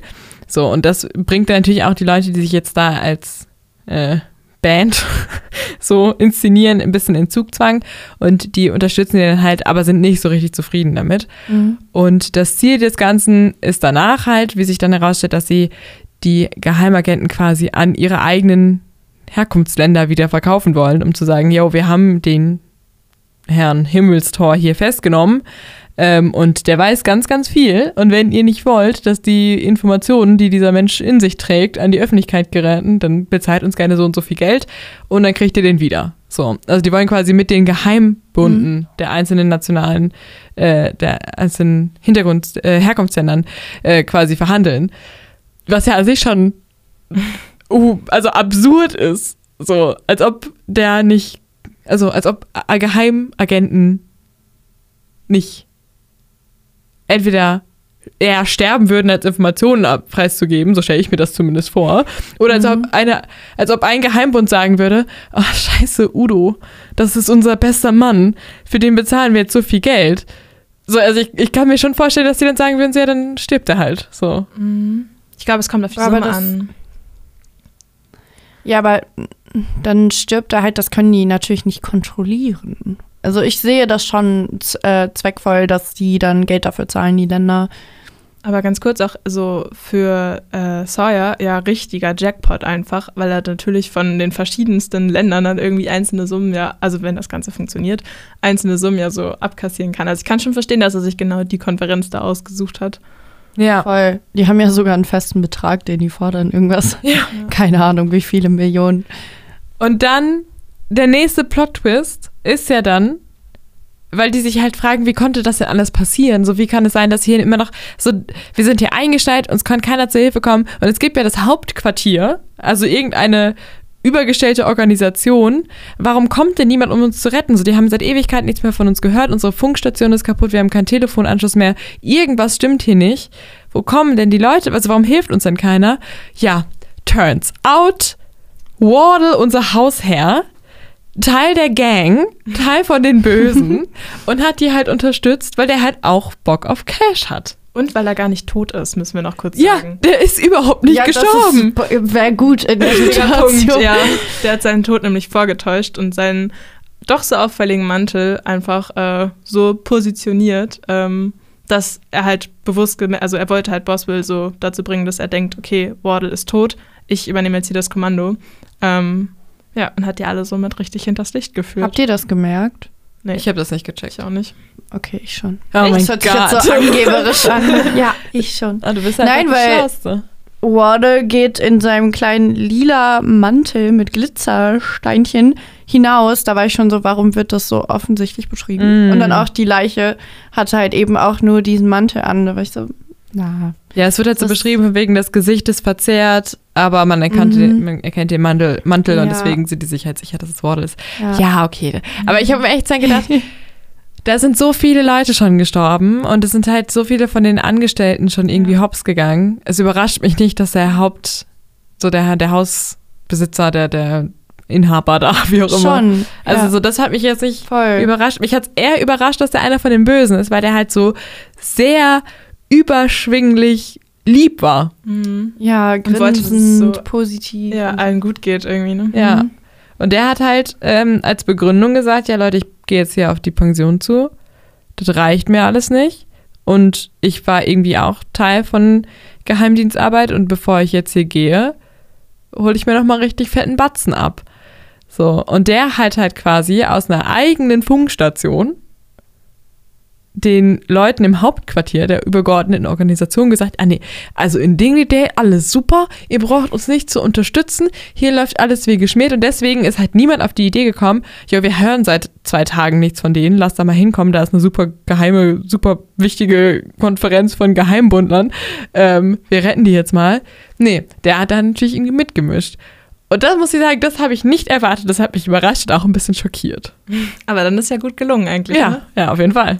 Ja, also ein Plot-Twist jagt den nächsten. Ähm, und Arabella und Boswell versuchen ganz heldinnenhaft das Ganze irgendwie ähm, ja, zu retten.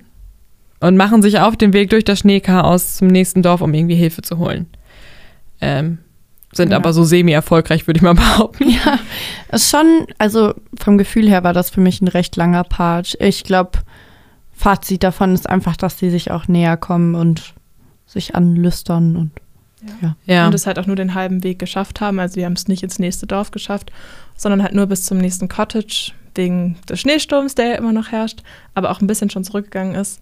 Ähm, Mhm. Genau. Und kehren dann doch zurück. Ja, und zwar just in time für den großen Showdown der Bösewichte quasi.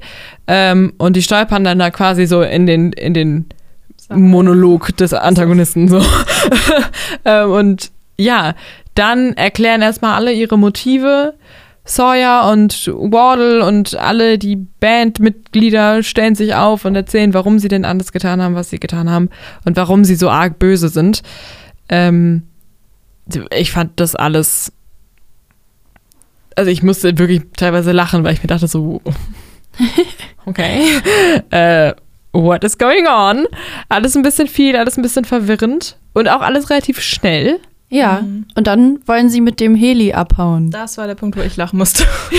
So, ach so, wir haben hier übrigens einen Helikopter bereitgestellt und meine sehr geehrten Herr Geheimagenten, wenn Sie jetzt mal so nett wären und in diesen Heli steigen würden, dann würden wir Sie jetzt gerne kidnappen. Genau. Und wir die haben waren nur so- Platz für fünf. wir haben- haben schon alles tot. Ah, die So. nehmen wir nicht.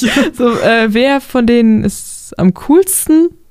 So, wer bringt am meisten Geld? Dann wird das erstmal diskutiert, wo ich mir dachte, relativ essentieller Teil des Plans, das hätte ich vielleicht Ja. vorher Oder ich fand es auch einfach übel, weil ich halt, man wusste natürlich, dass die anderen zwei Menschen dann tendenziell umgebracht werden. Das fand ich schon grausam. Also Sawyer auf jeden Fall grausamster Bösewicht.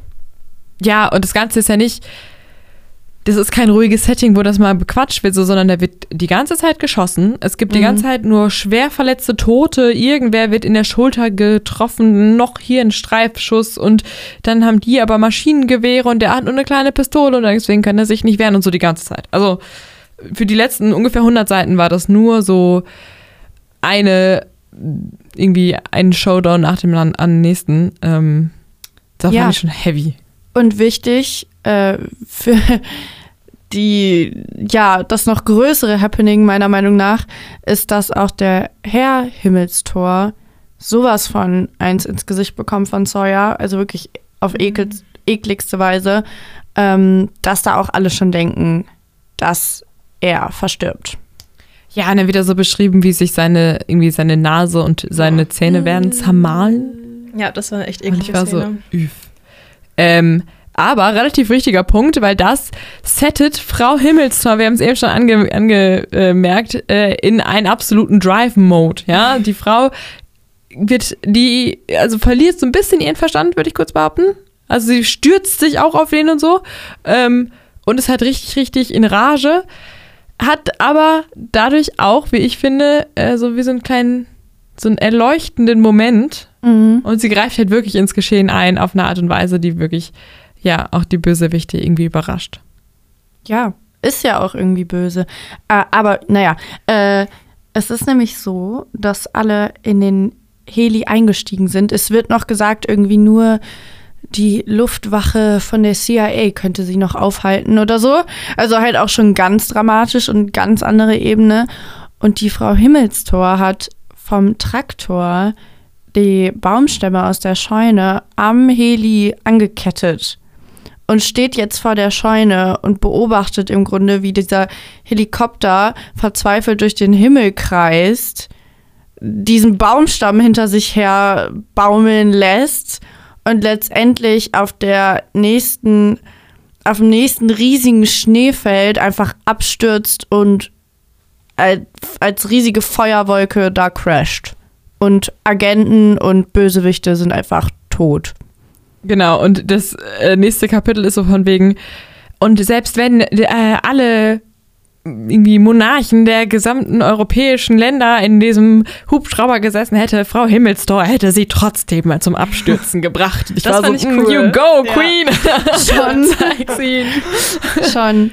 Ja, voll interessant, war auch irgendwie so ein moralisches Ding, ne? Macht man das, obwohl da die, wenn da die Bösewichte drin sind, macht man das, da tötet man Unschuldige, fand ich irgendwie auch. War auf jeden Fall, ja, noch ein krasser Endpunkt, finde ich. Ja, ich fand es um ehrlich zu sein relativ rechtschaffend. So, ich hatte das Gefühl, das hatte so, ja. äh, so war so ein rechtschaffender Moment, eben auch für die Frau Himmelstor, die das ganze Buch über nur komplett weggemobbt wurde. äh, und die halt in dem Moment einfach echt einmal so, ähm, ja, die Retterin, naja, vielleicht nicht Retterin, aber ähm, so ein bisschen wie so eine Erlöserin da auftritt, ne? Und halt Mhm. irgendwie dann die Bösen an der Flucht äh, hindert und so. Und in dem Moment kommt dann natürlich auch die ja, Verstärkung, auf die sie alle so sehnlich gewartet haben, bei denen Ja, dann irgendwann aufgefallen ist. So, äh, ja, genau, mit einer Schneeraupe kommen die an, weil die so eingeschneit sind. Äh, und die kommen dann da irgendwie hin und sagen, ach ja, uns ist übrigens aufgefallen, hier der Freund, der angebliche Freund vom Herrn Sawyer, der angeblich seine Einladung ausgeschlagen hat, ähm, ja, der wurde tot in einem Fluss gefunden. Wir haben uns dann mal gedacht, gut, das sollten wir vielleicht mal auschecken. Ähm, genau. Und die Verstärkung kommt zu spät und trotzdem ist alles irgendwie ganz gut zu Ende gegangen. Auch wenn ich sagen muss, mit einigen Fragen für mich noch. Also ich bin am Ende da nicht rausgegangen, habe mir gedacht, so, ah, perfekt. Ich habe genau verstanden, worum es hier geht. Ähm, Aber ich fand es schön, dass es mit Frohe Weihnachten wieder geendet ist. Das fand ich, das hattest du vorhin auch schon Ja. gesagt. Das waren so die letzten Worte. Und das fand ich irgendwie süß, weil das ja auch genau auf diesem Weihnachtszeitraum war und weil dieser Weihnachtsgeist, der ganz am Anfang in der Geschichte ja so schön beschrieben wurde, halt dann so durch dieses ganze, äh, diese ganzen Schießereien und Drohungen und den ganzen Plot eigentlich komplett verloren gegangen ist. Und deswegen fand ich es ganz süß, dass er versucht hat, dann noch mal einmal so kurz die Kurve zu kratzen und noch einmal kurz, ah, ich schreibe ja einen Weihnachtskrimi, das nochmal wieder einzubauen. Ja, Ja. und so ein zweiseitiges Ende, weil es kommt ja dann so ein Kinderchor, der dann auch das Lied singt, was die Band eben an dem Ballabend gesungen hat. Und ja, da schwingen, glaube ich, auch viele negative Erinnerungen dann in dem Moment mit. Auch ein bisschen schon creepy, aber vielleicht auch positiv und aufregend. Also ich finde, das war gut gerahmt. Ja, ich glaube, den Rahmen ähm, würde ich auch auf jeden Fall sehr positiv m, mit rausnehmen aus der Geschichte. Aber damit sind wir ja vielleicht auch schon an einem ganz guten Punkt angekommen, wo wir schon hier bei dem, äh, bei dem Thema äh, Rezension quasi sind. Ähm, deswegen, falls ihr nicht noch irgendwas hinzuzufügen habt. Boah, bisschen, weil wir haben den Rahmen jetzt so super romantisch beschrieben. Es hat mich, also ich wollte es nur erwähnen, weil ich es für den Plot schon wichtig fand, weil wir die ganze Zeit über Boswell und die männliche Sicht gesprochen haben und dass er dann am Ende es halt dann doch damit endet, dass äh, er sein Ziel erfüllt hat mit dem Rumkriegen. War so, für mich ja. noch ein Punkt, der so mitschwang. Ja. Wollte ich einfach noch gesagt haben. Genau, die beiden landen auf jeden Fall am Ende, am Ende noch im Bett. Und also es war jetzt keine expliz explizite. Sexszene so, aber ähm, es geht dann irgendwie darum, dass sie da irgendwie, während unten noch die Feierlichkeiten sind, in ihrem Kämmerlein, was auch immer, getrieben haben. Ähm, dazu muss ich sagen, dass, obwohl mich das den ganzen Roman über so geärgert hat und obwohl mich das die ganze Zeit so abgefuckt hat, fand ich am Ende war ich sehr dankbar dafür, dass das nicht beschrieben wurde. Ja. Also ich habe um ehrlich sein, um, da die ganze Zeit die Sorge gehabt, dass ich mir jetzt so eine ausschweifende Sexszene von irgendeinem alten weißen Dude mm. beschrieben. Äh, ja, das stelle ich mir auch gar nicht schön vor. So, da habe ich irgendwie ganz, hatte ich wirklich Horror vor und an der Stelle war ich wirklich dankbar, dass das Ganze damit, also dass es so, es wird impliziert und es endet, endet auf frohe Weihnachten und dann war ich so, das, das war fein. Danke, Reggie. Dankeschön. So, thanks an der Stelle. Äh, genau, dann würde ich sagen, machen wir jetzt den Bogen zu unseren abschließenden Rezensionen. Oh yeah. Oh yeah. Gute Seiten, schlechte Seiten. Ja, wer möchte anfangen? Ähm, ich kann gerne anfangen. Also gute Seiten fange ich jetzt auf jeden Fall mal an, weil ich glaube, das Schlechte überwiegt leider insgesamt zu den guten Seiten. Ich fand es richtig schön, ähm, die Idee mit Dickens, ähm, dass das so in der früheren Zeit spielt, dass das alles ein bisschen Schauspielerei ist. Ich fand den Anfang sehr schön, ich fand das Setting schön, es war natürlich ein bisschen klischeehaft eingeschneit, ähm, keine Ahnung, wir kommen alle nicht raus, aber ich fand, das hat sehr viel gegeben. Ähm, auch, dass es begrenzt auf Ort und Zeit ist. Ein ähm, bisschen viele Charaktere, das ist jetzt schon die schlechte Seite. ähm, und ja, ich muss sagen, ich fand das Ende einfach nicht befriedigend. Der Anfang war super gut und irgendwann, als es dann so in diese Geheimagenten-Story ging, fand ich es leider einfach zu viel auf einmal ich konnte gar nicht mehr mitfühlen so richtig. Die ganzen Charaktere waren für mich irgendwie alle so ein bisschen ähnlich und das fand ich sehr schade. Ähm, insgesamt auf jeden Fall für mich als Fazit, ich habe voll Bock jetzt nochmal so Krimis zu lesen, aber ein bisschen andere Art vielleicht. Ja, voll. Ich glaube, ich empfinde vor allem die schlechte Seite auch ähnlich. Ähm, gute Seiten, ich mochte die Idee des Buches. Ich mochte den Anfang, weil da alles noch mysteriös war und ich mochte auch unsere Frau Himmelstor und ihren Auftritt sehr gerne.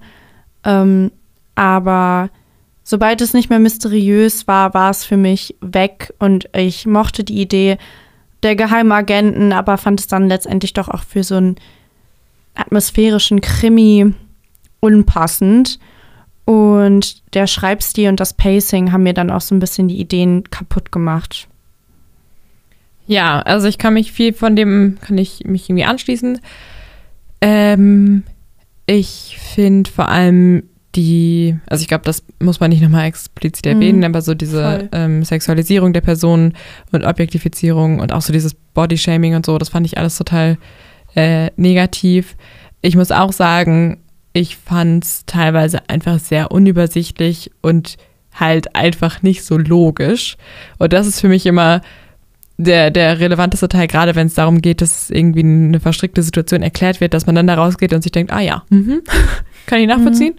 Mhm. Konnte ich jetzt hier halt nicht. Also es hat sich auf jeden Fall irgendwie nicht so angefühlt, als wäre das am Ende für mich richtig geklärt. Aber ich würde trotzdem gerne auf einer positiven äh, Note enden, weil ich fand das Setting nämlich sehr schön und ich fand das halt auch sehr kreativ. Also dass man quasi dieses ähm, Allein die Tatsache, dass er sich das überlegt hat, dass es so ein äh, Hotel gibt, was irgendwie Weihnachten nach Dickens macht und so. Und ich finde halt auch so diese, diese Einstreuung von den Inhalten von Dickens fand ich einfach irgendwie sehr schön. Und ich mag, glaube ich, auch so dieses einfach die Vorstellung von diesem eingeschneiten, mystischen, okay, die Spannung steigt, weil wir wissen, der Täter ist noch hier und so weiter. Also das finde ich war schon echt gut gelungen. Ähm, Trotzdem würde ich von mir, glaube ich, nur eine eingeschränkte Leseempfehlung geben. Ich glaube, man muss wissen, worauf man sich einlässt. Und deswegen würde ich es nicht einfach so in die Welt schreien. Ich weiß nicht, wie geht es euch damit? Voll. Ich glaube, es gibt sehr gut noch andere Krimiromane, auch Stichwort Agatha Christie, die die ähnlichen Punkte aufgreifen, die wir super gut fanden. Also ich finde, man ist nicht an dieses Buch gebunden, wenn man die positiven Sachen mitnehmen will. Ich glaube, ich würde es ähm, jemandem empfehlen, der sich mit Dickens ein bisschen auskennt, weil ich glaube, das hat dann gleich einen ganz anderen Charme, äh, weil wir drei jetzt ja alle eigentlich gar keinen Plan haben und uns eher so ein bisschen nebenbei oder da eigentlich eher danach wahrscheinlich eingelesen haben. Ähm, ja, deswegen, ich glaube, wenn man so die Geschichte von Dickens vorher, also die er sein erstes Buch quasi gelesen hat oder sich ein bisschen damit auskennt, dann würde ich es schon empfehlen, weil ich glaube, es ist schon ganz cool, dann so die Charaktere wiederzufinden und wiederzubekommen.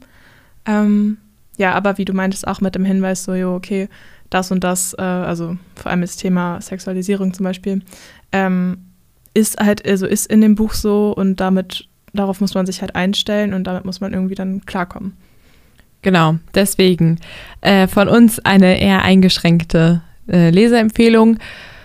Und ja, hat noch irgendjemand abschließende Worte? Frohe Weihnachten. Frohe Fast. Weihnachten. Fast. Genau, weil sonst wünschen wir euch von uns ähm, eine ganz, ganz tolle Weihnachtszeit an alle, die feiern. Für alle anderen einfach wunderschöne Ferien. Ich hoffe, ihr genießt alle ähm, eure Zeit mit den Liebsten, mit der Familie, mit den Freunden und könnt euch alle gut entspannen. Und ja, dann hören wir uns im neuen Jahr wieder, auch in der gleichen Besetzung. Das ist nämlich jetzt das was Juhu. wir als festes Team so uns vorgenommen haben. Ähm, genau, diese Runde wird also hier wieder öfter im Studio zusammenfinden. Und wir wünschen euch bis dahin alles Gute und eine wunderschöne Weihnachtszeit. Tschüss. Das war der Bücherpodcast von allen Seiten. Alle Folgen gibt's zum Nachhören auf radioq.de und Spotify. Für mehr Rezension und nerdiges Buchwissen besucht uns auf Instagram von.allen.seiten.podcast.